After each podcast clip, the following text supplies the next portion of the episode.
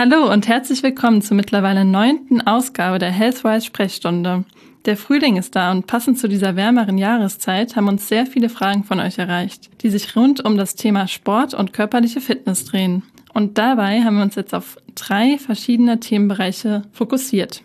Einerseits ist es die ketogene Ernährung und Workouts, Sportgesundheit und Rückenschmerzen und andererseits auch Yoga und die gesundheitlichen Vorteile. Passend hierzu haben wir uns auch ein Themenspecial für euch überlegt zum Thema Bewegung und Sport. Und da könnt ihr euch durch verschiedene Artikel rund um das Thema Bewegung im Homeoffice, Laufen, Workouts oder auch Muskelkater erkundigen. Daher klickt euch gerne durch die verschiedenen Artikel durch und den Link dazu findet ihr natürlich wie immer in den Show Notes. Falls ihr neu dabei seid, dann hört auch gerne in unsere bisherigen Ausgaben der Healthwise Sprechstunde rein. Dazu haben wir uns zum Beispiel mit den Themen Ernährung, Zahngesundheit und auch mentale Gesundheit beschäftigt. Und wenn ihr diesen Channel abonniert, dann verpasst ihr auch keine der weiteren Ausgaben. Aber jetzt wünschen wir euch erstmal viel Spaß mit der jetzigen Sprechstunde. Als erstes haben wir mit dem Personal Trainer und Buchautoren Marcel Doll über das Thema ketogene Ernährung und Workouts gesprochen. Er hat uns beschrieben, was man unter einer ketogenen Ernährung versteht und worin die gesundheitlichen Vorteile für den Körper, aber auch für die sportliche Leistungsfähigkeit liegen. Zudem ist er darauf eingegangen, welche Fitnessgeräte sich aus seiner Erfahrung besonders gut für bestimmte Muskelgruppen eignen. Einigen von euch ging es vielleicht auch so, dass ihr in den Wintermonaten eine kleine Sportpause eingelegt habt. Und daher haben wir uns für euch mal erkundigt, mit welchen Übungen man seiner Meinung nach am besten wieder einsteigen kann. Heute haben wir auch ein sehr interessantes Thema für euch. Und zwar ist es die ketogene Ernährung und Sportworkouts. Und dazu haben wir den Personal Trainer und Buchautor Marcel Doll im Interview. Hallo, Herr Doll. Schön, dass Sie bei der Sprechstunde teilnehmen. Ja, vielen Dank für die Einladung und dass ich bei diesem Podcast mit dabei sein darf. Sehr gerne. Also wir wissen ja, dass die Ernährung einen sehr, sehr großen Einfluss auf die Gesundheit hat und auch den Körper. Und da vorab die Frage, weil Sie, Sie haben ja auch einen besonderen Fokus quasi auf die ketogene Ernährung gesetzt. Was versteht man denn darunter und welche Lebensmittel sollte man da am besten essen? Ja, die ketogene Ernährung kennzeichnet sich ähm, dadurch, dass der Fettanteil doch recht hoch ist. Ja, das ist erstmal etwas äh, ungewöhnlich. Ähm, der, ja, die Proteinzufuhr ist, oder die Eiweißzufuhr, die ist ähm, auch relativ gering. Und vor allem, was auch sehr gering ist, ist der Kohlenhydratanteil. Also da sind wir bei maximal fünf bis zehn Prozent der ähm, aufgenommenen Kalorien sind dann tatsächlich rein aus, aus Kohlenhydrate. Der Löwenanteil macht hier tatsächlich eben die Fettzufuhr aus. Wichtig dabei, auf gesunde Fette äh, zurückzugreifen. Proteinanteil, dann muss man so ein bisschen individuell auch ähm, anpassen, kommt immer so ein bisschen drauf an, wer setzt diese Ernährungsform um. Ähm, ist es jemand, der sehr viel Sport macht, vielleicht sogar auch Kraftsport, dann muss man diesen Proteinanteil auch hier etwas weiter nach, nach oben schrauben. Das muss man dann mhm. einfach ähm, individuell eben abklären, kommt auch ein bisschen auf die sportliche Belastung drauf an. Aber um es mal konkret auszusprechen, wir sind hier gerade mal täglich bei 20 bis 50 Gramm Kohlenhydrate am Tag, bei einer Zufuhr von 2000 Kilokalorien am Tag. Ah, okay, ja. Und welche ähm, Lebensmittel sind da besonders empfehlenswert in Bezug auf die Kohlenhydrate und auch ähm, Eiweiße? Also es ist natürlich erstmal eine große Umstellung. Ähm, man hat früher immer so ein Stück weit eingetrichtert bekommen, ähm, ist nicht so viel Fett, ja, oder äh, macht nicht so viel Sahne in, in, in die Soße rein. Da muss man erstmal tatsächlich ein bisschen umdenken. Ähm, man muss dann tatsächlich auf fetthaltige Lebensmittel äh, zurückgreifen. Das ist beispielsweise fetter Seefisch, also ganz klassisch Lachs, aber auch ähm, etwas fetteres Fleisch, also nicht nur das Filet ähm, davon nehmen, äh, auch mal ein, ein Frühstücksbacon. Ähm, sind da das klassische Energiequellen, ähm, aber auch Nüsse, beispielsweise die Macadamia-Nuss ist da ähm, zu, zu nennen, die, die fast nur aus Fett besteht, äh, Mandeln etc. Das sind auch immer so ganz gute Snacks-Möglichkeiten, aber natürlich auch tatsächlich, so wie ich es gerade genannt habe, ähm, auch Sahne, mal Creme fraiche, ähm, dann ähm, auch, auch mit Butter, mit guten Ölen, Olivenöl. Das ist all das, was man tatsächlich dann auch ähm, zu Hause haben sollte oder auch im, im Kühlschrank zu finden sein sollte. Ja.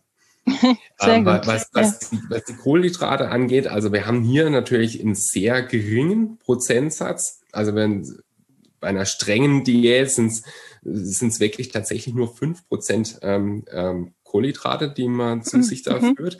Äh, eben konkret die 20 bis, bis 50 Gramm. Ähm, die hat man doch recht schnell zusammen. Also das heißt, man äh, sollte sich schon auch ballaststoffreich ernähren. Das heißt, man greift hier hauptsächlich auf ähm, grünes Gemüse zurück, ja, äh, Brokkoli, äh, Salat etc. Ähm, was da definitiv nicht auf der Speisekarte steht, sind dann ähm, klassisch Nudeln, Reis, Kartoffeln, all das sollte nicht dabei sein. Mhm. Und Brot wahrscheinlich auch dann eher weniger, ne? Oder? Ja, das klassische Brot äh, tatsächlich nicht. Ähm, ja, die, Frage kommt natürlich öfters auch von, von meinen Personal Training Kunden. Ja. Und da habe ich auch versucht, eine Antwort äh, zu finden. Ähm, daher habe ich mit einem, äh, mit einer Traditionsbäckerei zusammen ein, ein Keto-Brot entwickelt, das ähm, tatsächlich auch für die ketogene Ernährung geeignet ist. Weil äh, gerade bei uns in Deutschland, wir haben eine wahnsinnige Brotkultur. Mhm. Ja. Ähm, und äh, die, die Frage wird immer wieder kommen, was, was vesper ich dann äh, abends, was, was esse ich dann abends mit der Familie zusammen? Und äh, man muss da nicht zwangsläufig eben auf den Brotgenuss verzichten, sondern mit einem speziellen Brot ist das definitiv umsetzbar. Das hat dann bis zu 90 Prozent weniger Kohlenhydrate, was, was schon erstaunlich ist und es ah, schmeckt mhm. tatsächlich noch. Ja. Besteht dann hauptsächlich aus, aus Leinmehl, Sonnenblumekerne, Flohsamenschalen. Ähm, dann bekommt man das sehr gut hin. Auch wieder sehr ballaststoffreich, auch wieder gut für die Verdauung. Mhm. Ja, das ist doch dann eine super Ergänzung zu der täglichen Ernährung, ohne dass man gleich auf Brot verzichten muss. Genau, ist eine gute Alternative, ja. ja. Und so muss man also jetzt nicht nur im Brotbereich, man muss einfach sehr bewusst auch einkaufen gehen. Mhm. Ähm, auch mal wichtig an dieser Stelle zu sagen, es geht mir gar nicht darum, dass sich jetzt jeder streng ketogen ernährt. Also das ist einfach eine, kann auch oder ist nicht immer sozial verträglich, muss ich ganz, ganz ehrlich sagen. Ja, es kann auch eine, schon eine große Herausforderung sein. Das heißt, ich bin ein Stück weit von diesem Schwarz-Weiß-Denken schon auch weggekommen. Also der, der Kunde ähm, ich erwarte nicht von den Kunden, dass sich jetzt jeder streng ketogen ernährt. Ich habe das auch phasenweise, wo ich mich äh, wirklich sehr disziplin diszipliniert ernähre, aber auch phasenweise, wo ich etwas mehr Kohlenhydrate einfach wieder zu mir nehme. Ich möchte einfach meine, meine Kunden dazu sensibilisieren, was nehme ich zu mir und möchte schlichtweg auf diese schnell verfügbare Kohlenhydrate ein Stück weit verzichten oder auch Alternativen suchen. Ähm, also einfach zu schauen, welche Nährwerte haben die Lebensmittel, die ich zu mir nehme. Also wir werden dann oft schnell feststellen, dass bei Lebensmitteln sehr oft Zucker hinzugefügt ist. Mhm. Und genau da möchte ich meinen Kunden zu sens äh, ja, sensibilisieren. Was nehme ich da gerade zu mir? Und einfach hier ein Stück weit diese schnell verfügbaren Kohlenhydrate runterzufahren. Also schauen wir mal in die Stadt. Ich möchte schnell etwas ähm, ja, zu essen haben. Ich äh, gehe dann direkt meistens zum, zum nächstgelegenen Bäcker oder in den Supermarkt und ich habe eigentlich immer schnell verfügbare Kohlenhydrate. Und da möchte ich einfach sensibilisieren, was nehme ich da zu mir. Ja, das ist auch ein guter Einwand, äh, weil Zucker ja wirklich auch in sehr, sehr vielen Lebensmitteln tatsächlich versteckt ist. Also das Ziel ist ja. jetzt nicht, dass sich jeder streng ketogen ernährt. Mhm. Es kommt immer so ein bisschen auf die Zielsetzung drauf an, was möchte ich damit erreichen. Kann ich das auch einfach phasenweise für mich umsetzen? Ähm, oder, oder schaue ich einfach erstmal, dann, dass ich diese Kohlenhydrate ein Stück weit einfach mal runterfahre. Also auch gerade diese flüssige Kohlenhydrate, äh, die ganzen Softdrinks etc., da nehme ich eine Unmenge wirklich an, an, ähm, äh, an Kohlenhydrate in Zuckerform zu mir. Genau an diesen Stellschrauben möchte ich schon mal drehen und dann habe ich schon mal wahnsinnig viel erreicht. Und wenn jemand dann bereit ist und sagt, okay, ich möchte jetzt das Ganze auch mal wirklich sehr streng umsetzen, dann ist das eine, eine gute Möglichkeit. Ja. Mhm. Und es geht mir auch hier nicht immer nur um das Thema Gewichtsreduktion, sondern auch wirklich um gesundheitlich positive Effekte. Ja, also allein die Tatsache, dass ich dann eben auf Zucker äh, verzichte, wird definitiv gesundheitlich positive Effekte mit sich bringen. Also dass ich dann nicht nur eben am Gewicht spüre, sondern viele Kunden berichten auch, okay, das Thema Hautbild verändert sich. Ich habe auch eventuell äh, mehr Energie, mehr Fokus. Äh, das liegt einfach daran, der Körper ähm, greift dann oder muss auf die Fettreserven zurückgreifen, wenn er mhm. nicht äh, diese Menge an Kohlenhydrate zur Verfügung bekommt. Das heißt, der Körper, ähm, Fette und äh, Eiweiße sind für den Körper essentiell, aber auf Kohlenhydrate kann er tatsächlich verzichten. Der Körper wird aber ähm, übergehen, ein Ersatzkohlenhydrat herzustellen. Und das sind diese sogenannten Ketonkörper, die dann dieser ketogenen Ernährung auch den Namen eben auch geben. Und diese Ketonkörper, die werden in der Leber gebildet, eben aus den, ähm, aus den Fettsäuren. Also das heißt, der Körper greift auf unsere Fettdepots zurück, um genau diese Ketonkörper zu bilden, was nichts anderes ist als ein Energieträger. Und genau diese, deshalb mache ich kurz diese Schleife, um mhm. dies zu erklären, genau diese Ketonkörper, die haben einfach positive Effekte auf die Gesundheit. Das heißt, die sind per se entzündungshemmend, was schon mal ja ein, ein wahnsinniger Benefit eben ist. Und unser Gehirn greift sehr, sehr gerne auf diese Ketonkörper zurück. Das heißt, die, das Gehirn greift da zurück. Ich habe dann einen, einen, wirklich einen guten Fokus, eine gute Aufmerksamkeit. Ich kann mich sehr gut konzentrieren. Der eine oder andere von den Zuhörern wird es vielleicht beim Fasten schon mal festgestellt haben, dass er einen sehr, ich nenne es mal, klaren Verstand in, in, in, während dem Fasten hat. Und das ist genau mit diesen Ketonkörpern zu erklären. Jetzt haben Sie es schon fast ein bisschen vorweggegriffen. Und zwar war nämlich meine, meine nächste Frage, inwiefern sich eben durch diese Ernährungsform Vorteile für, also gesundheitliche Vorteile für den Körper auswirken, beziehungsweise auch inwiefern sich das dann auf die sportliche Leistungsfähigkeit auch auswirkt. Vielleicht könnten Sie da auch noch mal kurz drauf eingehen. Das verändert sich genau, wahrscheinlich dann auch im Schlafverhalten. Und für die Verdauung hat es ja sicherlich auch Auswirkungen, beziehungsweise Diabetes-Erkrankungen. Genau, jetzt habe ich tatsächlich ein bisschen vor, vorgegriffen. Genau, also diese gesundheitlich positiven Effekte liegen tatsächlich an den, an den Ketonkörpern. Also die sind eben per se entzündungshemmend und das wirkt sich dann eben auf ähm, kann sich, also man muss da immer ein bisschen vorsichtig ähm, in der Formulierung auch sein, ähm, in Rücksprache eben, gerade auch wenn es jetzt um Erkrankungen geht, bitte ich da auch immer äh, wirklich einen, einen guten Arzt aufzusuchen, der sich auch gerade im Bereich Ernährung gut auskennt, weil viele Dinge müssen hier einfach auch abgeklärt werden. Aber die Studienlage ist da sehr, sehr gut, was die ketogene Ernährung angeht, gerade im Bereich ähm, Diabetes, was, was Sie jetzt halt angesprochen mhm. haben, ähm, bis hin zu Alzheimer. Alzheimer wird ja auch mittlerweile als Typ 3 Diabetes bezeichnet. Das heißt, wir mhm. sind eigentlich auch hier in, in dem Bereich der Zuckererkrankung. Und wenn ich hier eben die Zuckerzufuhr herunterfahre, werde ich da schon mal einen gewissen Benefit auch einfach haben. Ja, bis hin zu Multiple Sklerose, Krebs etc. gibt es da schon ganz gute Studien dazu. Aber wie gesagt, wenn es um Erkrankungen geht, bitte ich das einfach dann auch mit dem behandelnden Arzt dann auch ähm, abzuklären. Aber wie gesagt, ähm, dadurch, dass die Ketonkörper entzündungshemmend sind, wirken sich diese einfach positiv bei vielen Erkrankungen aus, diese Ernährungsform. Und wird auch teilweise wirklich auch therapeutisch durch Ärzte oder sogar Kliniken auch eingesetzt. Auch das schon, schon recht lange, ja. Mhm. Warum das Thema momentan auch so ein bisschen, ich sag mal, aufploppt, ist, dass es ein ähm, mittlerweile ein Nahrungsergänzungsmittel gibt. Der Körper, wie vorhin erklärt, bildet diese Ketonkörper selbst. Das sind dann die sogenannte endogene Ketone. Es gibt aber mittlerweile die Möglichkeit, auch diese Ketone von außen zuzuführen. Hat mhm. einfach den Vorteil, äh, das sind dann die sogenannte exogene Ketone, hat einfach den Vorteil, äh, dass ich mich nicht komplett strikt an diese ketogene Ernährung halten muss. Ein großer Nachteil dieser Ernährungsform ist, sie verzeiht so gut wie keine Fehler.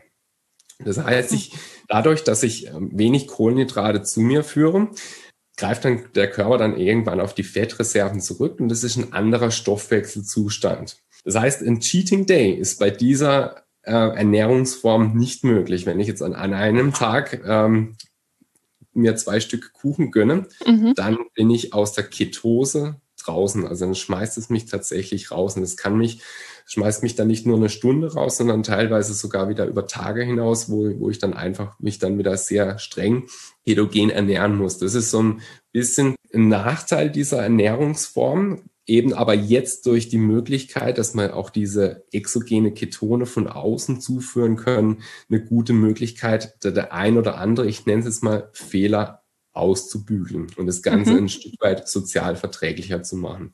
Und ich kann dann genau von diesen exogenen Ketonen äh, genau mit diesen positiven Effekten auch einfach davon profitieren. Das heißt, dann ähm, dauert dieser Zeitraum nicht so lange, bis man dann wieder sich in dieser Ketose befindet, wenn man sie extern zufügt quasi. Genau, nach der Einnahme mhm. bin ich innerhalb von 20 bis 60 Minuten in der Ketose drin. Auch das ah. ist tatsächlich messbar. Also ich misst das auch bei mir immer wieder auch mal im Blut. Das ist vom Aufwand nicht mehr als ein Blutzucker zu messen. Das sind meistens auch Blutzuckermessgeräte, die man dafür ähm, einsetzen kann. Wichtig ist es einfach nur hier einfach ein Hinweis, ähm, dass es wirklich auch äh, ein, ein, hochwertiges Nahrungsergänzungsmittel ist, ähm, da diese exogene Ketone genau diejenigen sein sollten oder denjenigen entsprechen sollte, die der Körper auch selbst bildet. Nur dann können wir wirklich von diesen positiven ähm, Effekten profitieren und auch auf Ihre Frage zurückzukommen. Ähm, wie kann ein Sportler auch davon profitieren, generell jetzt von der ketogenen Ernährung oder auch von der Supplementierung? Ähm, wenn der Sportler dann Keto adaptiert ist, heißt mhm. es, er kann, ähm, also er beherrscht diesen Stoffwechselzustand. Es kann tatsächlich Wochen gehen. Also auch hier nochmal ein wichtiger Hinweis. Diese ketogene Ernährung ist keine Ernährungsform, die man mal eine Woche ausprobiert. Das wird nicht funktionieren. Also es wird wahrscheinlich sogar so sein, ähm, dass man sich in der Woche erstmal etwas schlapper fühlt. Der Körper braucht eine Zeit lang, um sich auf diesen Stoffwechselzustand einzulassen. Das heißt, man sollte hier schon eine längerfristige Herangehensweise mhm. sehen. Also gerade zu Beginn, also Minimum acht bis zwölf Wochen einfach einplanen, nicht mal ein paar Tage damit experimentieren. Wenn dann der Körper aber die Möglichkeit auch wieder beherrscht, auf die Fettreserven zurückgreifen zu können, dann zapft er natürlich eine Energiereserve an, die fast unendlich ist. Also unsere Glykogenspeicher, also unsere Kohlenhydratspeicher, die sind ungefähr bei 2000 Kilokalorien sind die limitiert. Das heißt, wenn wir uns wieder auf die Sportler beziehen, wir haben dann einen Sportler, ähm, ein, ein, ja, sprechen wir einfach mal von einem, von einem Ausdauersportler. Nach 2000 Kilokalorien sind diese Glykogenspeicher einfach erschöpft. Bei der Fettreserve haben wir einen, einen ganzen Tanker voll an, an Energie. Ja, ähm, da haben wir locker mal 40.000 Kilokalorien, wo wir drauf zurückgreifen können. Kommt immer natürlich auf die Körperzusammensetzung bei einem Sportler drauf an. Wenn man weniger Fettreserven hat, dann ein bisschen weniger. Aber es wird nicht so sein, dass man die innerhalb von einer Trainingseinheit ähm, komplett aufbauen kann. Das ist absolut unrealistisch. Und dann kann man wirklich als Sportler ähm, ein wirklich unerschöpfliches Energiereservoir anzapfen. Ähm, wenn man dann eben gerade uns auch nochmal im Ausdauersportbereich bewegen, ähm, hat er dann auch die Möglichkeiten tatsächlich ähm, auf beide Energiereserven zurückzugreifen, also sowohl auf die Kohlenhydrate als auch die auf, auf, die, äh, auf die Fette. Also es gibt auch hier wieder eine Möglichkeit, das Ganze mit den exogenen Ketonen auch zu, zu kombinieren. Und zusätzlich wird sich wahrscheinlich dann auch die verbesserte Konzentrationsfähigkeit auf den ja. Sport auswirken. Genau, also gerade bei, ähm, bei, bei Sportlern, wo, wo eine hohe Konzentrationsfähigkeit gefragt ist, ist das ein, ein wahnsinniger Vorteil. Also gehen wir beispielsweise meine Mountainbike-Sport, wo ich eine sehr starke ähm, Ausdauerleistungsfähigkeit abrufen muss, ja, was mich zum einen körperlich ermüdet, aber auch mhm. mental ermüdet. Ja, und wenn ich da natürlich eine hohe Konzentrationsfähigkeit aufrechterhalten kann, wird es definitiv ein Vorteil sein gegenüber den Konkurrenten.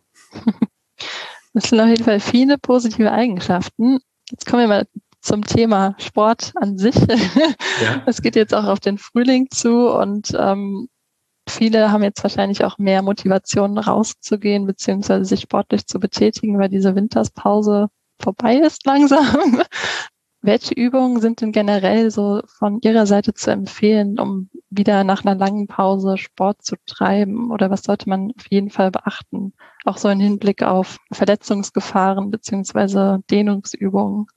Die Frage natürlich pauschal zu beantworten ist gar nicht so leicht. ähm, aber wir müssen ja irgendeinen Einstieg wieder finden da im Frühjahr.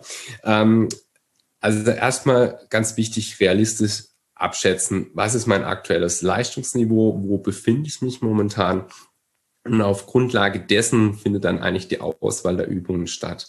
Also erstmal wirklich schauen, wo befinde ich mich momentan, ähm, welche Einschränkungen bestehen vielleicht auch und auf Grundlage dessen dann auch wirklich die geeigneten Trainingspläne äh, auswählen. Also in meinen Büchern ist es immer so, auch bei den, bei den Autorenkollegen immer so, dass wir normalerweise ähm, unterschiedliche Trainingsintensitätsstufen einfach anbieten. Bei mir sind es drei Stufen. Und so findet dann auch wirklich jeder seine richtige Trainingsintensität.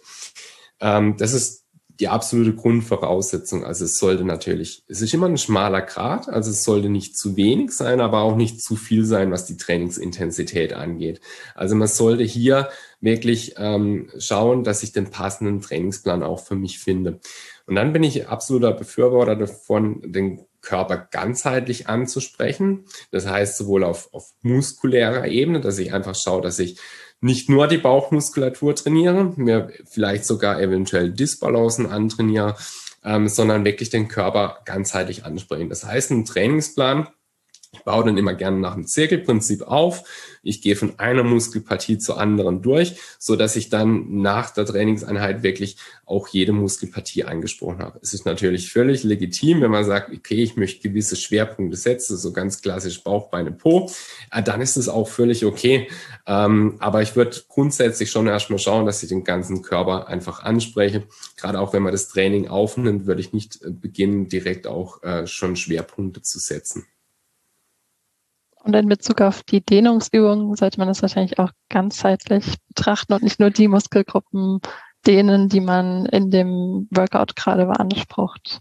Ge genau, also auch hier das auch gerne als separate Trainingseinheit äh, mhm. und äh, für das Dehnen äh, eben aufnehmen. Äh, und auch da gibt es Unterschiede. Also es gibt sehr komplexe Dehn, äh, Dehnübungen, die eine, eine schon eine sehr hohe Beweglichkeit erfordern. Also auch hier gibt's ähm, einfach Abstufungen. Da würde ich ausschauen, dass ich erstmal mit einfachen Übungen beginne, um eben nicht gleich zu tief in die Dehnposition hineinzugehen. Also einfach schauen, okay, welche Übung ist für mich geeignet, was, was lässt mein Körper auch aktuell schon zu. Ja, also auch hier einfach schauen, dass ich einen geeigneten Plan einfach finde. Aber grundsätzlich schon schauen, dass ich auch hier eben nicht nur Schwerpunkte setze, sondern mir einfach Zeit nehme und auch den ganzen Körper auch hier ganzheitlich betrachte. Ist es denn ähm, dann vor und nach dem Training wichtig, sich zu dehnen oder kann man quasi das an einem Punkt auslassen? bei, der Antwort, bei, der Frage kann ich eigentlich fast noch Fehler machen. Nein, Nein weil das ist ein Thema, was, äh, was schon so kontrovers diskutiert wird. Ah, okay. ähm, aber ich versuche es trotzdem mal zusammenzufassen. Also generell das, was man früher so ein Stück weit propagiert hat, ähm, denen vor dem Training, das würde ich nicht tun. Also da ist auch mittlerweile die Studienlage sehr gut. Äh, Hintergrund ist einfach der, also das Dehnen ist kein Aufwärmen. Also vor dem Training schon aufwärmen. Da geht es aber eher um ein Mobilisieren, einfach mal Schulter kreisen, Arme kreisen, Hüfte mobilisieren, einfach um Durchbewegen, dass, dass der Körper vorbereitet ist auf die Belastung, mhm. aber es ist kein Dehnen. Hintergrund ist einfach der, ich nehme beim Dehnen schon eine gewisse Spannung raus, eigentlich die Spannung, die ich dann im Training benötige. Also ich werde nie einen Sprinter sehen, der kurz vorm Sprint sich intensiv dehnt. Er nimmt einfach die komplett die Spannung raus, das, was er dann tatsächlich auch für die sportliche Leistung dann einfach benötigt. Also vor dem Training ein kurzes Durchmobilisieren, ja, das Dehnen, nein. Wenn dann das Dehnen, dann eben nach der Trainingseinheit, um einfach das Training auch ausklingen zu lassen. Puls, Atmung darf sich dann auch wieder normalisieren. Ähm, und äh, dann einfach schön die, die, die Trainingseinheit eben auch ausklingen zu lassen. Ähm, Wäre eine Möglichkeit, äh, wenn es ein sehr intensives Dehnen ist, kann es tatsächlich sein, dass die Regeneration sogar verlangsamt wird. Ah, nach mhm. der sportlichen Belastung. Da muss man jetzt aber wirklich differenzieren, wen habe ich da vor mir? Habe ich dann Leistungssportler oder, oder einen Hobbysportler? Generell lasse ich sehr gerne wirklich einen, einen Training ähm, mit dem Dehnen dann ausklingen. Das ist völlig okay, nur es sollte auch nicht zu intensiv sein. Und dann bietet sich immer noch an, das ähm, Dehnen als eigene Einheit, ich nenne es jetzt wirklich Trainingseinheit ab, zu absolvieren. Also hier nochmal ein Fokus voll auf die Beweglichkeit und äh, dann ähm, ist es auch hier eine schöne Möglichkeit, an seiner Beweglichkeit zu arbeiten, ohne komplett vorher nass geschwitzt in diese Einheit reinzugehen, ähm, hat auch was Schönes auf jeden Fall. Das ist auf jeden Fall sehr interessant. Ich glaube, das wussten auch viele unserer Hörer jetzt nicht so in dem Kontext. Dass, ähm ja, also da nochmal auf den Punkt gebracht, vor der Trainingseinheit mhm. nicht, nach der Trainingseinheit gerne, nicht zu intensiv, ansonsten als eigenständige Einheit. Ja, in Bezug auf das Training selbst, welche Geräte würden Sie denn empfehlen für die unterschiedlichen Muskelgruppen? Das ist jetzt auch eine sehr allgemeine Frage wahrscheinlich. Ähm, und ähm, was sind so die Vorteile von dem Bodyweight-Training? Abgesehen ja. davon, dass man natürlich keine, keine Geräte benötigt und es wahrscheinlich dann jederzeit äh, durchführen könnte. Genau, das wäre die nächste und abschließende Frage. Ja, also für zu Hause bietet sich natürlich sehr gutes Bodyweight-Training an. Ja, ähm, der Vorteil ist einfach, ich brauche tatsächlich halt nichts außer eine Matte würde ich schon empfehlen, ähm, um das Ganze umzusetzen. Da habe ich schon mal wahnsinnig viele Möglichkeiten, auch tatsächlich den ganzen Körper ganzheitlich anzusprechen. Aber auch für zu Hause bieten sich dann einfach ähm, kleine Trainingsgeräte, Trainingstools an, wie Sie sie auch schon genannt haben. Also der, der Schlingentrainer wäre für mich eine, eine sehr gute Wahl, weil ich da einfach viel Übungsvariation reinbringen kann. Ähm, ich kann das Training ähm, sehr fein abstufen. Das heißt, ich kann hier wirklich jeden damit abholen, vom, ähm, vom Einsteiger bis hin zum Fortgeschrittenen haben wir da sehr gute Möglichkeiten. Ähm, dann kommt es natürlich auch so ein bisschen auf die Zielsetzung drauf an, was möchte ich erreichen. Wenn es jetzt wirklich um einen Muskelzuwachs geht, kann man da auch sehr gut natürlich oder sollte man auch mit Zusatzgewichten arbeiten, wie, wie die handeln. Ähm, da wird es natürlich dann auch schon ein bisschen vom Aufwand schon ein bisschen größer. Da brauche ich dann eine Handelbank, eine, eine, eine ganze Palette an, an unterschiedlichen Gewichten. Da kommt es immer so ein bisschen drauf an, was möchte ich da investieren ähm, was, wie sind die Platzgegebenheiten zu Hause, ähm, dann wäre das aber trotzdem, wenn, wenn das alles gegeben ist, eine gute Möglichkeit, auch sich da so ein bisschen zu Hause einzurichten. Ansonsten reicht es auch völlig aus, entweder rein mit dem eigenen Körpergewicht zu arbeiten, mit einem Schlingentrainer oder auch mit Gymnastikbändern, mit Minibändern um nochmal mehr Übungsvariation reinzubringen. Aber grundsätzlich reines eigene Körpergewicht ist ein wunderbares Training, reicht schon oft aus, das, das rein das eigene Körpergewicht, um intensive Trainingsreize setzen zu können. Ja, das sind auf jeden Fall viele, viele Möglichkeiten, die man in Anspruch nehmen kann, um sich fit zu halten. Ja, abschließend kann man eigentlich sagen, die ketogene Ernährung eignet sich sehr gut, um die sportliche Leistungsfähigkeit zu beeinflussen, aber auch um gesund zu bleiben denen vor dem, vor dem Sport ist nicht unbedingt zu empfehlen, aber danach in gewisser Intensität schon. Und es gibt viele Varianten, um halt jetzt noch im Frühling nicht äh, faul auf der Couch quasi sitzen zu bleiben, sondern ähm, sich äh, nach den eigenen Bedürfnissen auch fit zu halten. Daher, ja, vielen Dank auf jeden Fall für das Interview, Marcel Doll. Und wer sich mehr zu dem Thema noch erkundigen möchte, der schaut auf jeden Fall am besten auf seiner Webseite vorbei, beziehungsweise auch in den Büchern, die wir euch äh, später noch verlinken werden. Oder ähm, ja, hört in den Bleibt gesund Podcast rein mit Marcel Doll. Ja, ja vielen Dank.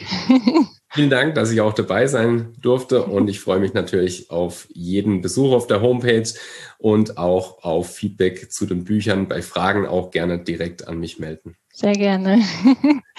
Tschüss. Tschüss.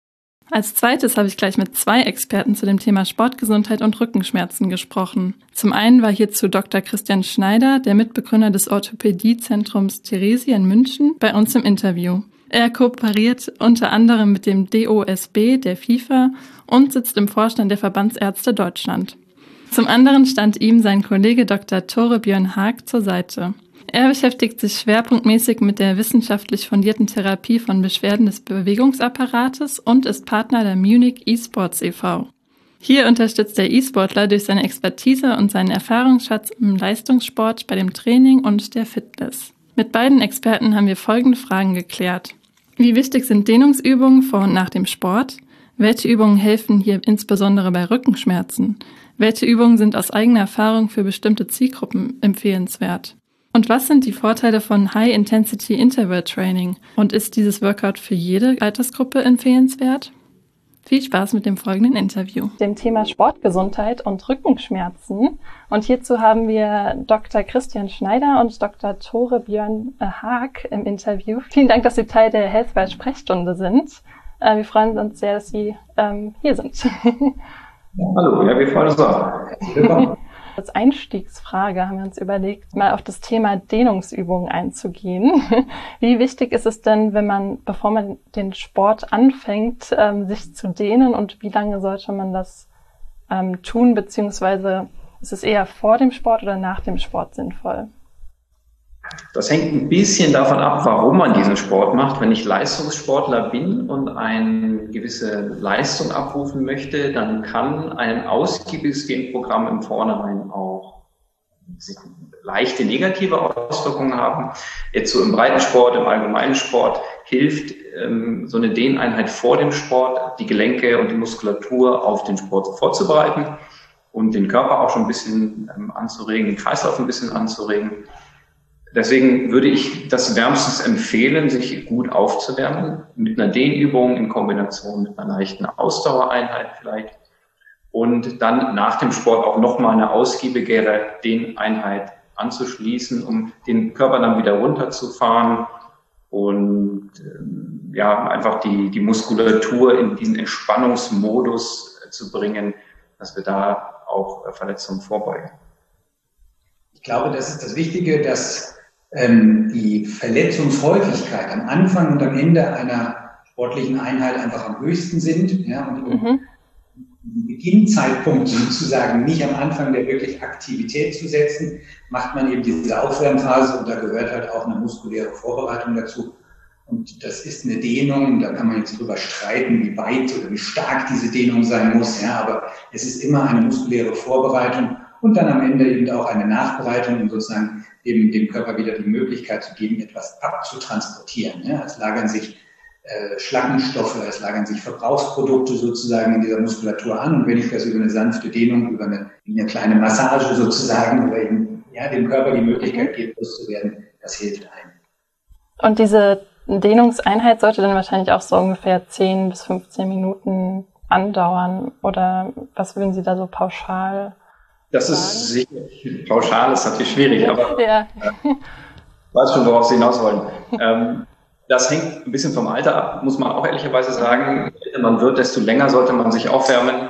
Vor allem auch, weil man vorsichtiger herantreten muss an die, an die. Aber ich denke, wenn Sie mal so, wenn ich mich auf irgendetwas festnageln müsste und mit 10 bis 15 Minuten Dehnung plus ähm, noch Cardio-Erwärmung mich festlege, dann kann man mich, glaube ich, nicht angreifen. Deswegen.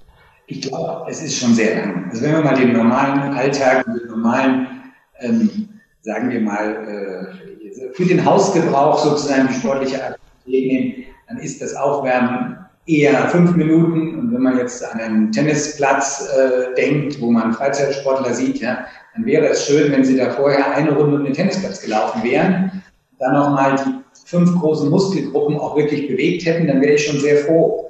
Dann haben sie mal das Minimum getan. Gerne 15 Minuten. Ja. Ja, das war auch die, gleich die nächste Frage. Es ist natürlich dann wahrscheinlich auch sinnvoll, alle Muskelgruppen zu beanspruchen, insbesondere die, die man in der sportlichen Tätigkeit dann quasi beansprucht. Aber es geht wahrscheinlich um das Ganzheitliche auch von dem Körper ähm, dass der sich dann ähm, es geht um eine ganzheitliche Wärmung. Man soll die Durchblutung des ganzen Körpers anregen, gerade weil man sehr oft auch als Freizeitsporttreibender überhaupt nicht im Blick hat, welche Muskulatur denn überhaupt auch tatsächlich alles beansprucht wird. Wenn man jetzt das Tennisbeispiel nimmt, ähm, da heißt das, ich muss nur meinen, meinen Schlagarm aufwärmen oder auch die Beine, auch den Rumpf vielleicht von der Rotation, da ist sowieso alles mit dabei, was ich dann brauche. Also eine ganzheitliche Aufwärmen ist extrem wichtig. Ja. Das ist viel zu kurz gedacht, wenn man nur an, die, an den Schlagarm oder wenn man beim Skifahren nur einmal die Beine durch zwei Sprünge bewegen würde. Das ist zu kurz gedacht und das wird am Ende eher zu häufigeren Verletzungen führen. Mhm. ähm, wenn es dann schon soweit ist, dass der Muskelkater quasi eingetreten ist, ähm, was kann man denn dann am besten tun? Also sollte man sich dann wieder bewegen oder eher schonen oder nützen dann Dehnungsübungen auch noch was?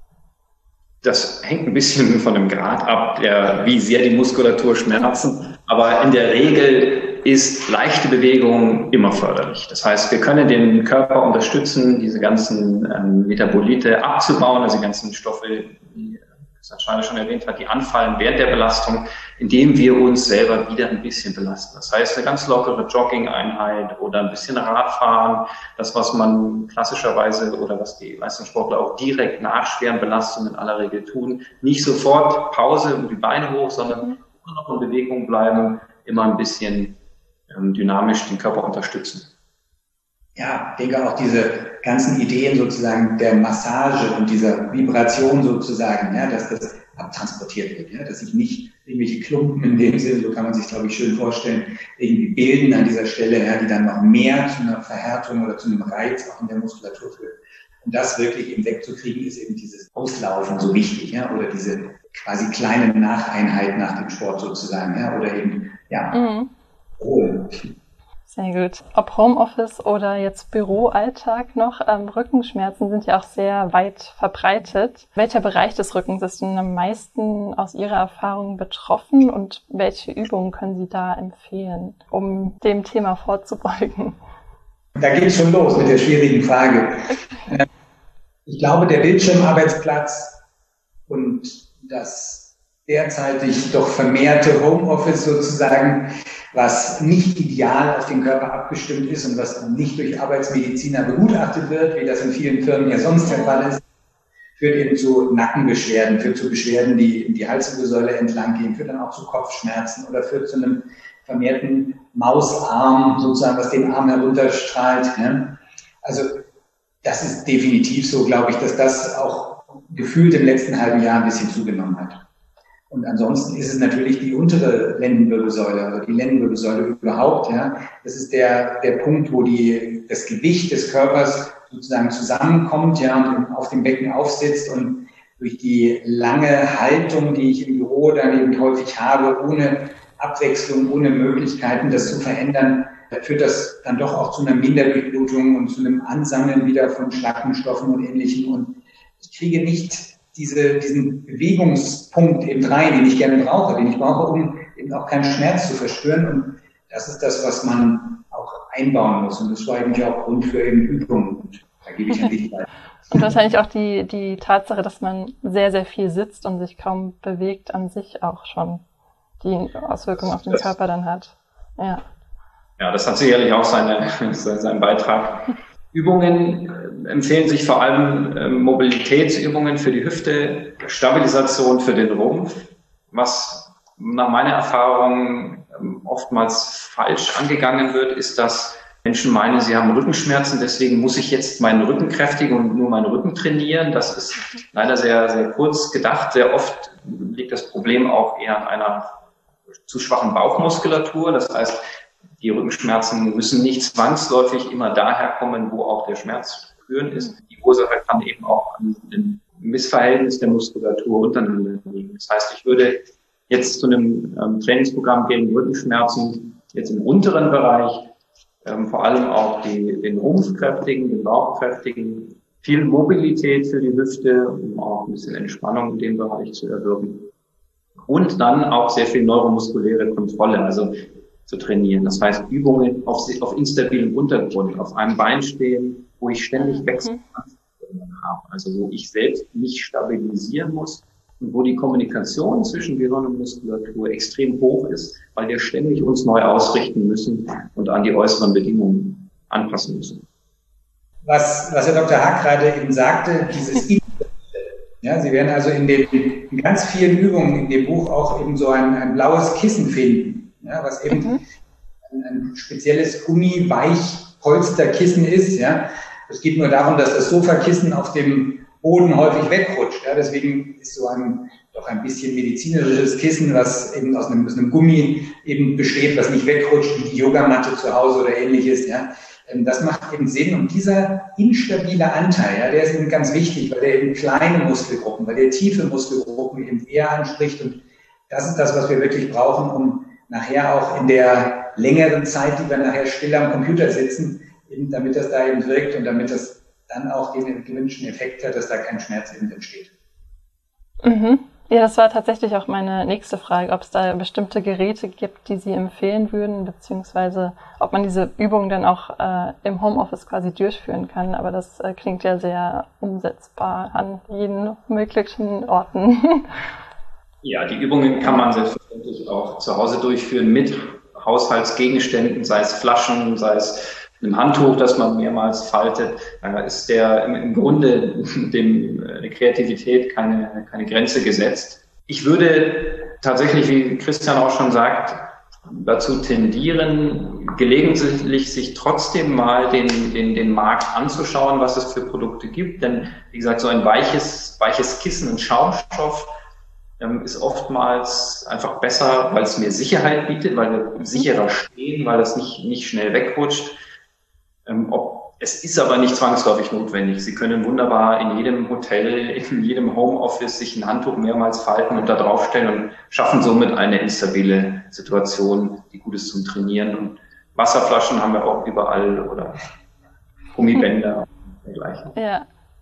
Ist da aus äh, orthopädischer Sicht auch etwas, ähm, worauf man quasi besonders achten muss, weil es irgendwie Verletzungsrisiken hohe Verletzungsrisiken gibt, wenn man die Übung falsch ausübt? Das Entscheidende ist eigentlich die gerade Haltung. Also ich sage mal, Rotationen, Drehbewegungen sind immer gefährlich. Ne? Wenn ich etwas in quasi unter Gewicht in meinen Körper bringe und dann eine Drehbewegung mache, dann kann theoretisch irgendwie ein Nerv gereizt werden, dann kann ein Nerv tangiert werden oder es kann ein Gelenk in eine Endposition kommen. Das sollte man eben mit Sinn und Verstand machen, sozusagen. Ja? Also wenn ich etwas geführt in zwei Dimensionen bewegen kann, ist das immer besser, als wenn ich eben so instabil bin, dass ich dann auch noch eine Drehung mache und ausrutsche und wegfalle. Deswegen soll eben die Unterlage eben schon mal zumindest Sicherheit geben und Stabilität geben. Wenn man das Buch bis ganz nach hinten durchblättert, dann findet man da drin auch Übungsanleitungen, die so ein gewisses, einen gewissen Aufbau eben haben, ja, was mit dem eben schon besprochenen äh, Warm-up oder eben Dehnungsübung beginnt, dann eben den, den Hauptübungen, die sozusagen Stabilität, Kräftigung, Mobilisation beinhalten und dann nochmal so ein kleines Abwärmen, Cool-Down sozusagen beinhalten. wenn man diesen, diesen Weg ein bisschen versteht dabei dann und dann eben auch einhält, dann ist man eigentlich auch ziemlich sicher und wird sich nicht dabei verletzen, wenn man diese Übung macht die Übungen an sich, gibt es da spezielle Übungen, die Sie für bestimmte Zielgruppen, jetzt zum Beispiel Senioren oder dann doch eher Heranwachsende empfehlen würden? Oder würden Sie sagen, die sind so umfassend, dass sie eigentlich für jede Zielgruppe ähm, geeignet sind? Da ist, wir haben das so ausgewählt, dass es tatsächlich für jede Zielgruppe geeignet ist.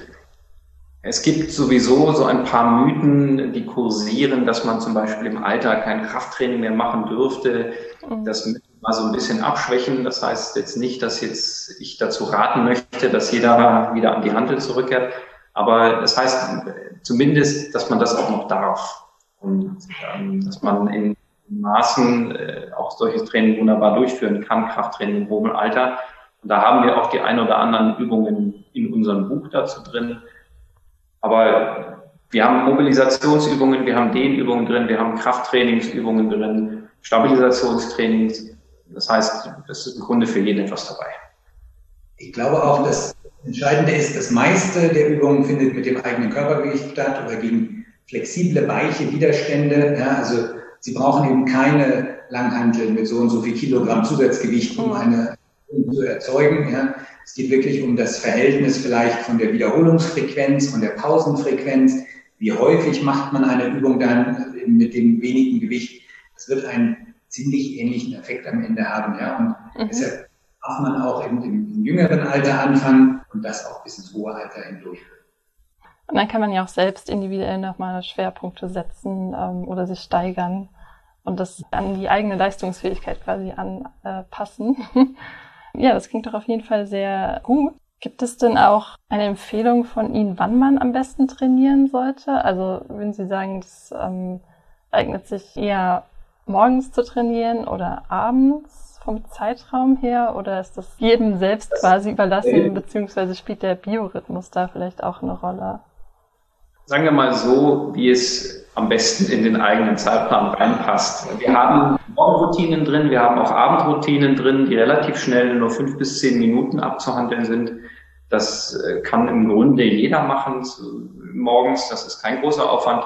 Wir haben dann auch längere Trainingseinheiten mit in dem Buch drin, wo man sich dann auch schon bewusst mit auseinandersetzen muss. Aber der Zeitpunkt spielt erstmal keine Rolle. Wichtig ist, dass, dass man es einfach tut, dass man trainiert und ich glaube, jetzt zu sagen, trainieren Sie lieber um eins statt um drei, äh, wenn Sie allerdings um eins nicht trainieren wollen, das wäre, glaube ich, jetzt nicht zielführend für Ihre Gesundheit. Okay, ähm, ja. Und die letzte Frage, genau, die ich noch aufgeschrieben hatte, war einerseits, ob Sie bestimmte Vorteile in dem High-Intensity-Interval-Training sehen und ob sich das dann auch auf jede Altersgruppe quasi anwenden lässt. Das schließt sich ein bisschen an die vorige Frage an. Es geht auch um Zeitersparnis. Ich glaube, das ist das, der große Vorteil dieses High-Intensity-Trainings. Der große Nachteil, den ich persönlich darin sehe, ist, dass wir eine sehr hohe Dynamik in solchen Trainingseinheiten haben und somit auch eine sehr hohe Fehlerwahrscheinlichkeit der Übungsausführung hat eine sehr hohe Belastung der Gelenke. Ja. Wenn ich mich langsam bewege, habe ich mehr Kontrolle über die Bewegung und ich kann die Belastung gut dosieren. Wenn ich mich beeile, wenn ich auch noch unter Stress stehe, wenn ich, wenn ich, ja, wenn dann auch noch ein Trainer da ist, der mir auch noch Druck macht, damit ich alles in fünf Minuten oder in zehn Minuten schaffe, dann habe ich eine sehr hohe Gelenkbelastung in der Übung. Das heißt, um jetzt den zweiten Teil der Frage zu beantworten, ich würde vorschlagen, trainierte Personen, trainierte Menschen können durchaus High-Intensity-Training jederzeit durchführen. Bei allen anderen, sie sollten sich da langsamer antasten. Lieber erstmal ein kürzeres High-Intensity-Training wählen, vielleicht was, ja, erstmal leichtere Übungen. Es gibt ja unterschiedliche Schwierigkeitsgrade auch, das ausprobieren. Denn diese, ich, ich sehe ein großes Problem in der Dynamik dieser Übungen und in der Belastung für die Gelenke. Mm, und wenn man dann unerfahren oder untrainiert ist, ist es dann wahrscheinlich auch besser, das in Begleitung von einem Personal Trainer erstmal durchzuführen, um sich heranzutasten, anstatt jetzt auf eigene Faust quasi an das Thema ranzugehen. Okay. Ja, bei solchen, bei solchen intensiven Übungen würde ich das empfehlen. Zumindest ein, zwei Mal sich das anschauen lassen und dann ist man auf dem besten Weg. Ja, dann sind wir auch schon zum Schluss gekommen. Wer auf jeden Fall mehr äh, zu dem Thema erfahren möchte, der schaut auf jeden Fall gerne auf unserem Bleibt gesund Podcast vorbei. Da findet ihr auch noch mehr zu dem Thema, beziehungsweise auch in dem Buch Die Fitness Dogs beweglich und gesund ein Leben lang. Könnt ihr das auch nachlesen, ähm, die verschiedenen Übungen. Und äh, ja, vielen Dank, dass Sie beide bei uns im Interview waren und bleiben Sie gesund. Ja, vielen Dank. Tschüss. Tschüss. Auch das Thema Yoga ist bei euch auf großes Interesse gestoßen. Daher haben wir uns dafür als drittes die Osteopathin, Physiotherapeutin, Heilpraktikerin und Yogalehrerin Friederike Reumann ausgesucht, um euren Fragen auf den Grund zu gehen. Sie erklärt für euch, was versteht man unter Yoga und wieso ist es gerade heutzutage so relevant? Welche Yoga-Übungen gibt es und was sollte man bei der Durchführung unbedingt beachten? Wie werden die Selbstheilungskräfte aktiviert und welche Rolle spielt dabei die Atmung? Und wie kann Yoga insgesamt zur körperlichen, aber auch zur mentalen Gesundheit beitragen? Passend hierzu findet ihr auch in unserem Themenspecial Meditation und Achtsamkeit sehr viele Artikel und Berichte über Yoga, Meditation und Pilates. Wenn ihr mehr dazu erfahren wollt, dann äh, schaut auf jeden Fall in dem Link, den ihr unten in den Show Notes findet, vorbei. Aber jetzt erstmal viel Spaß mit dem folgenden Interview. Ja, bei uns geht es jetzt weiter mit einem sehr interessanten Thema. Und zwar ist das äh, das Thema Yoga und die gesundheitlichen Vorteile. Und hierzu haben uns auch sehr viele von euren Fragen erreicht. Deswegen haben wir dazu die ideale Expertin, ähm, Frau Friederike Reumann, im Interview eingeladen. Ähm, ja, herzlich willkommen in der Healthwise Sprechstunde, Frau Reumann, und ähm, schön, dass Sie bei uns sind. Hallo, ja, ich freue mich auch hier zu sein.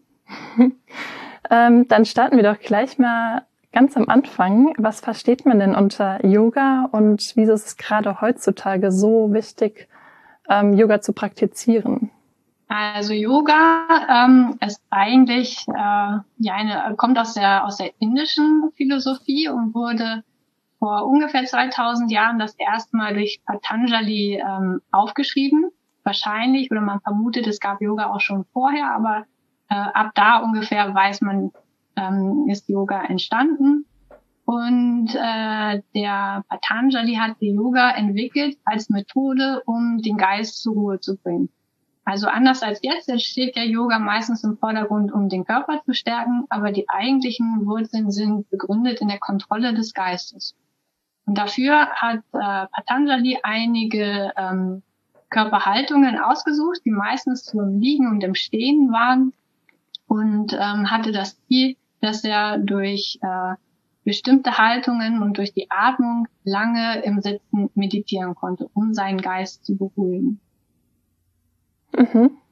Ja, und äh, im heutigen Kontext ist ja natürlich auch diese Verbindung zwischen Körper und Geist immer sehr relevant, um sich auch ganzheitlich gesund quasi zu ähm, ganzheitlich zur Gesundheit beizutragen. Ähm, wie sind Sie denn persönlich auf das Thema Yoga ähm, gekommen? Ja, ähm, meine Wurzeln habe ich in der, Philo äh, in der ähm, Physiotherapie also habe ich mich auch schon viel so mit, mit, den, äh, mit dem Körper beschäftigt vorab. Und ähm, dann dachte ich, Mensch, ich brauche irgendwie noch mehr. Ich merke, meine Patienten kann ich nicht nur durch, durch körperliche Techniken ähm, die Beschwerden lindern, sondern ich brauche halt auch noch irgendwas, ähm, dass sie selber mehr Körpergefühl bekommen oder ähm, dass sie wirklich auch die Gedanken äh, stärken können. Und dann habe ich mir gedacht, ach, ich guck mal in die ayurvedische Medizin äh, mhm. rein. Das fand ich sehr, sehr spannend, ähm, weil die Medizin fand ich viel angepasster auf den individuellen Menschen. Und ähm, da mussten wir in der Ausbildung ähm, immer Yoga mitmachen. Und das fand ich am Anfang auch so. Ich dachte, Mensch, was ist, was ist denn das hier für ein, für ein Geatme und Gesumme und Gesinge? Ja. Und das selber immer auch so ein bisschen, ach, Anfangs kann es wahrscheinlich erstmal so ein bisschen befremdlich auch wirken, wenn ja, man genau. gar nicht mit dem Thema auskennt. Ja. Befremdlich. Ich glaube auch gerade, äh, dass Frauen sich besser dann darauf einlassen können als Männer. Mhm. Aber wenn man das einmal getan hat, ähm, dann merkt man tatsächlich, Mensch, das ist eigentlich eine der besten Techniken, um äh, körperliche Beschwerden oder Leiden ähm, selber lindern zu können. Und das mhm. habe ich dann auch gemerkt ähm, und fand das wirklich sehr, sehr gut und gewinnbringend für meine Patienten. Und deswegen bin ich eigentlich, äh, oder hatte ich den Wunsch, weiter in das Yoga äh, einzutauchen. Mhm. Die Übungen dort sind wahrscheinlich sehr, sehr vielfältig, aber haben Sie da bestimmte Lieblingsübungen beziehungsweise bestimmte Übungen, die Ihren Patienten am besten oder am meisten ähm, helfen? Ähm, und ähm, was sollte man bei diesen Übungen auf jeden Fall beachten? Also, dass man quasi nicht, ähm, nicht dazu beiträgt, dass man sich irgendwie verletzt oder so. Ja, also gerade weil, weil wir wirklich viele Patienten haben mit äh, körperlichen Beschwerden, suche ich für die immer Übungen aus, die relativ sanft sind. Dazu zählen ähm, im Yoga zum Beispiel die Position des Kindes. Ähm, die kennt wahrscheinlich jeder, da brauche ich glaube ich gar nicht mehr drauf eingehen. ähm, das ist immer eine gute Übung, auch so zum, zum Anfang, um sich zu sammeln, um so ein bisschen in sich hineinzuspüren. Ich selber mag sehr, sehr gerne den liegenden Schmetterling aus dem Yin-Yoga. Okay. Da liegt man auf dem Rücken, die Fußflächen legt man zusammen und die Beine purzeln eigentlich äh, nach außen und mhm. man hat unten im Rücken noch so ein großes Polster oder ein Yogakissen, so dass sich der ganze Brustkorb halt auch weiten kann. Das finde ich immer ist eine tolle Übung äh, für all diejenigen, die äh, viel im Sitzen arbeiten zum Beispiel. Ah, ja. Und ganz, das betrifft ja auf jeden Fall sehr, sehr viele Menschen. ja, ja, genau. klassisch so ähm, in, in meinen Yogastunden, da lieben die meisten Yogis den, den Sonnengruß. Das ist eine Abfolge von bestimmten äh, Yoga-Haltungen, ähm, die entweder recht schnell durchgeführt werden können oder auch lange gehalten werden können. Und die sprechen eigentlich einmal alle Körperstrukturen im Körper insgesamt an. Deswegen ist der wahrscheinlich auch so beliebt. Mm, und der würde sich dann wahrscheinlich auch morgens äh, eignen, ja genau, äh, zum Aufstehen ja, oder genau. äh, um zum um wach genau, zu werden ich quasi. Selber finde ihn immer immer eher äh, aktivierend, deswegen passt er gut äh, in den in den Morgen oder auch an den Nachmittag. Abends würde ich eher wirklich immer etwas ruhigeres Yoga machen, zum Beispiel Positionen aus dem Yin-Yoga. Mhm. Okay. Oder mehr so ja. ruhige Atemtechniken, ne? alles, was schon den, den Körper da führt, dass er quasi zur Ruhe kommen muss. Mhm. Ähm, welche zusätzlichen Übungen gibt es denn dort in dem Yin-Yoga, die man ähm, abends noch durchführen könnte? Ja, also ganz, ganz viele Positionen äh, kennt man auch aus dem Hatha-Yoga. Das sind ähnliche Positionen dort, aber sie werden in der Regel ähm, länger gehalten und zwar mhm ungefähr drei bis fünf Minuten. Denn man möchte mit den Yin-Yoga-Positionen tiefe Körpergewebe erreichen. Faszien und ähm, auch die Energiebahn des Körpers, die Meridiane. Und man hat festgestellt, dass die sich erst entspannen können, wenn die Positionen länger als drei Minuten gehalten werden können. Ah, ähm, okay. ähm, deswegen gibt es im Yin-Yoga wenig äh, Positionen, die es eigentlich im, im normalen Yoga nicht gibt. Ähm, mhm. Eine, die mir jetzt ganz spontan einfällt, die glaube ich nicht aus dem klassischen Yoga kommen, das wären äh, der Drache und der Sattel. Mhm, ja. Das ist schwierig hier so ohne Bild das zu beschreiben. Ja. Aber die beiden kann man mal googeln. Das wären, glaube ich, klassische äh, Positionen aus dem Yin-Yoga. Okay. Die sind dann auch ein bisschen spezieller und außergewöhnlicher wahrscheinlich von der Positionierung. Ja, genau. Ja. Okay. Genau. Ähm, benötigt man denn ähm, irgendwelche Hilfsmittel oder Geräte, um diese Übung durchzuführen? Also gibt es besondere Matten, die man verwenden sollte, oder kann man das quasi flexibel eigentlich überall durchführen? Ähm, also grundsätzlich, grundsätzlich kann man Yoga überall machen. Und ähm, wenn man mit Yoga anfängt ähm, und erstmal ausprobieren möchte, ob das für einen was ist, kann man einfach ein Handtuch nehmen oder eine Decke oder so eine Strandmatte und damit anfangen und man braucht dann auch noch nicht groß irgendwelche Yoga-Tools. Eigentlich hat man alles erstmal zu Hause. Ein Kissen zum Beispiel, eine Decke, die man rollen kann, eine Hundeleine als Gurt. okay, ja. Und ähm, dann empfehle ich erstmal damit halt zu experimentieren und es auszuprobieren. Und wenn man dann ähm, den also Geschmack auf Yoga bekommen hat, äh, ist es immer ratsam, sich dann professionellere Tools ähm, anzuschaffen, wie dann wirklich einen normalen Yoga-Gürtel, der hat eine bestimmte Länge, ähm, der ist für die meisten Positionen dann auch, auch lang genug oder halt auch so ein großes Polster, von dem ich gerade geredet hatte, mit dem kann man sehr gut die Yin-Yoga-Position unterstützen. Das mhm. ist dann halt einfach besser als ein großes Yoga-Kissen. Ja. Für ähm, eine, eine Yogamatte empfehle ich immer, dass die rutschfest ist ähm, mhm. dass man nach Möglichkeit auch barfuß ähm, übt.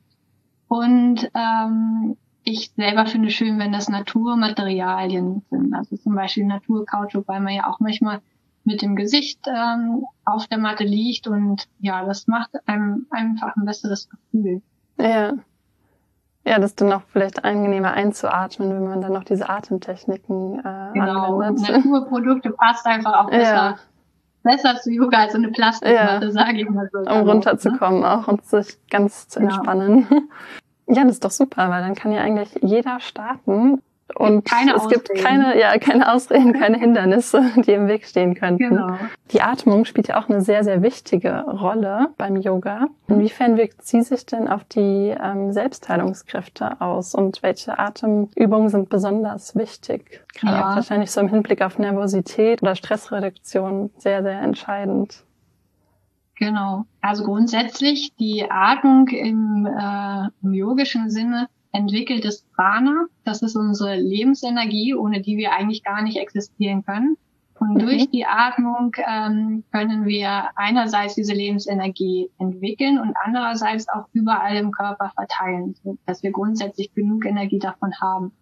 Wenn man das jetzt ein bisschen westlicher betrachtet, ist die Atmung natürlich dafür da, äh, dass unser Körper genug Sauerstoff in die Zellen ähm, transportieren kann und er hat auch ähm, entgiftende Funktionen, also zum Beispiel, dass wir das Kohlenmonoxid, äh, Kohlendioxid aus dem äh, Körper wieder rausatmen mhm. können und dass es nicht im Körper verbleibt. Und ähm, man legt auch besonders Wert im, im Yoga auf die Atem, äh, Atemschritte, also Einatmung, Ausatmung und auch die Atempause. Mhm. Und die Ausatmung ähm, kann dafür genutzt werden, dass das vegetative Nervensystem, also das, das ähm, durch unseren Alltagsstress getriggert wird, dass man das regulieren kann. Denn äh, die Ausatmung wirkt direkt auf den Vagusnerv und der ist ja auch dafür bekannt, dass er bei Stresssituationen uns wieder ähm, ja in eine ruhige Position bringen kann. Also die Ausatmung ist super gut, um Stress äh, zu reduzieren. Die Einatmung kann man besser auch nutzen, um sich selber ähm, zu aktivieren, finde ich persönlich. Mhm. mhm. Ja. Genau. Wie lange sollte man im Verhältnis so Einatmung, Ausatmung, wie lange sollte man dann ausatmen? Ähm, wenn man es ein bisschen mehr therapeutisch, genau, therapeutisch nutzen ähm, möchte, dann sollte man darauf achten, dass die Ausatmung grundsätzlich etwas länger ist als die Einatmung. Aber mhm. es gibt halt auch kein, ich atme falsch oder richtig. Ja. Das kommt drauf an, ähm, ja, wie der Körper gebaut ist, wie, wie das Individuum so lebt. Also man kann nicht pauschal sagen, man atmet irgendwie richtig. Es gibt halt Richtlinien, sag ich mal. Ne? Und dann es wäre Einheit länger ausatmen als einatmen, denn dann bleiben die kleinen Alveolen oder die äh, Bläschen, die Atembläschen der Lunge länger geöffnet so ähm, dass die Funktionen der Lunge geschult werden. Mhm. steckt mhm. dahin. Okay, also es ist immer so im Verhältnis zu sehen quasi zur Einatmung. Ja, genau, mhm. genau. Das ist natürlich schwierig im Alltag zu praktizieren, aber ich finde, es reicht immer schon, oder ist ein wertvolles Tool, auch im Büro, wenn man länger ähm, sitzt oder auch in der Schule, ähm, dass man sich einfach mal eine Minute Zeit nimmt, ganz bewusst atmet und dann äh, drauf schaut, ich atme ein und ich atme lange wieder aus. Und das hilft besonders ähm, bei stressigen Situationen, wenn man zum Beispiel in ein Meeting muss, Angst davor hat oder ja. irgendwas präsentieren muss, dann ist es wirklich äh, richtig effektiv, dreimal oder fünfmal lange auszuatmen. Das mhm. passt auch in jeder Prüfungssituation. Ja. Das hat man ja auch so oft bei Lampenfiebersituationen, dass man ja, genau, da diese genau. Atemübung vorher macht. Genau, ja, also es ist kein Mythos, das hilft wirklich. Ja. Spannend, welche Auswirkungen die Atmung, also allein die Atmung auf den Körper dann auch hat, seelisch und ähm, geistig. Und es kommt auch jetzt schon, oder es führt mich jetzt schon zur letzten Frage auch. ähm, ja, welche ähm, körperlichen und auch mentalen ähm, Auswirkungen kann denn Yoga auch äh, begünstigen? Mhm. Also erstmal zu, zu den körperlichen Auswirkungen. Ich äh, selber finde, dass Yoga eigentlich bei allen Beschwerden helfen kann. Ganz egal, ob der Mensch Krebs hat, ob der mal einen schrecklichen Unfall hatte, ob er Alltagsbeschwerden hat. Ähm, Yoga kann bei allem helfen, auch als Prophylaxe, wenn man eigentlich noch gar nichts hat, aber gesund, heim, äh, gesund bleiben möchte. Und das Gute ist halt bei dem Yoga, ähm, dass es auf jedes Individuum und auf jede Beschwerde anzupassen ist. Und deswegen ähm, hat man eigentlich immer Effekte und ähm, derjenige, der Yoga übt, der hat den Vorteil, dass er seinen Beschwerden halt nicht mehr ausgeliefert ist. Das ist, glaube ich, ganz wichtig, auch bei allen Heilungsprozessen. Er hat ein Tool, um ähm, sich eigentlich selber auch in gewisser Art und Weise behandeln zu können mhm. Ähm, und seine Beschwerden selber ähm, beeinflussen kann. Das, das ist, ist glaube ich, gerade in unserer heutigen Gesellschaft ganz, ganz wichtig. Ja, und er hat es quasi dann auch selbst in der Hand und kann es ja auch jederzeit durchführen, von dem her ähm, ja, muss jetzt genau. nicht auf den nächsten Arzttermin warten quasi. Genau, ja. genau. Und es spült auch irgendwie mehr dann das eigene Körperbewusstsein. Man hat nicht mehr Angst vor jedem kleinen Symptom, was kommt, sondern man weiß, ah, okay, da habe ich jetzt die und die äh, Übung oder eine tiefe Atmung und dann gucke ich erstmal, geht das dann selber weg oder brauche ich dann halt, äh, wenn es nicht selber weggeht, Hilfe ne, spart man sich tatsächlich viele Therapiesitzungen oder Arztsitzungen oder Schmerzmittel. Ja. Und ähm, so für die geistig-mentalen Aspekte ist Yoga, glaube ich, ähm, wirklich sehr hilfreich ähm, in unserer hektischen Welt, um wieder zu uns selbst zu finden. Also eigentlich auch das eigene Ich zu stärken, die eigenen Potenziale und Wünsche zu entdecken. Und das geht nur, wenn man sich quasi wieder im Hier und Jetzt sammeln kann und selber auch in so einen entspannten Zustand gehört. Und dann erst gelingt es, nach innen zu lauschen und, und die eigenen Werte wieder ja, zu erkennen und zu entwickeln. Dafür finde ich, ist es hervorragend und natürlich auch, das sehe ich jetzt einfach auch mal in diesem mentalen Bereich, für alle Möglichkeiten der Stressreduktion, äh, der Mehrfachbelastungen oder bei innerer Nervosität. Ähm, genau. Mhm. Einfach um Gedankenkarusselle äh, auch zu stoppen, besser schlafen zu können. Ja. Das ja. hat dann wahrscheinlich auch ähm, körperliche Auswirkungen, wie zum Beispiel, ähm, das kennen vielleicht auch viele Hörer, dass man, wenn man nervös ist, dann vielleicht auch Verdauungsbeschwerden hat und dem dann eigentlich ja. auch mit entgegenwirken könnte. Genau, ja. ganz genau. Ja, ähm, und auch Herzrasen, so eigentlich all diese nervösen Geschichten, Herzrasen, auch Bluthochdruck, Schlafprobleme, dass man immer mhm. äh, grübeln muss, vielleicht auch noch Verdauungsprobleme. Genau, all diese Sachen sind damit sehr, sehr gut äh, zu reduzieren. Ja.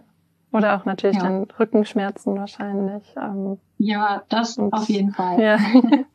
Alles, was mit den Gelenken zu tun hat.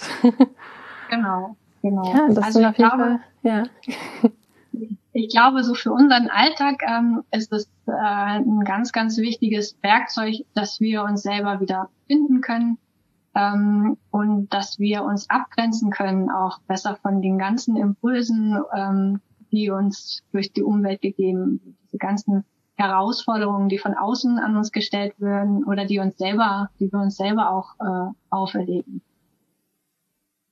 Mhm. Ja. Das ist auf jeden Fall ein sehr gutes äh, Schlusswort.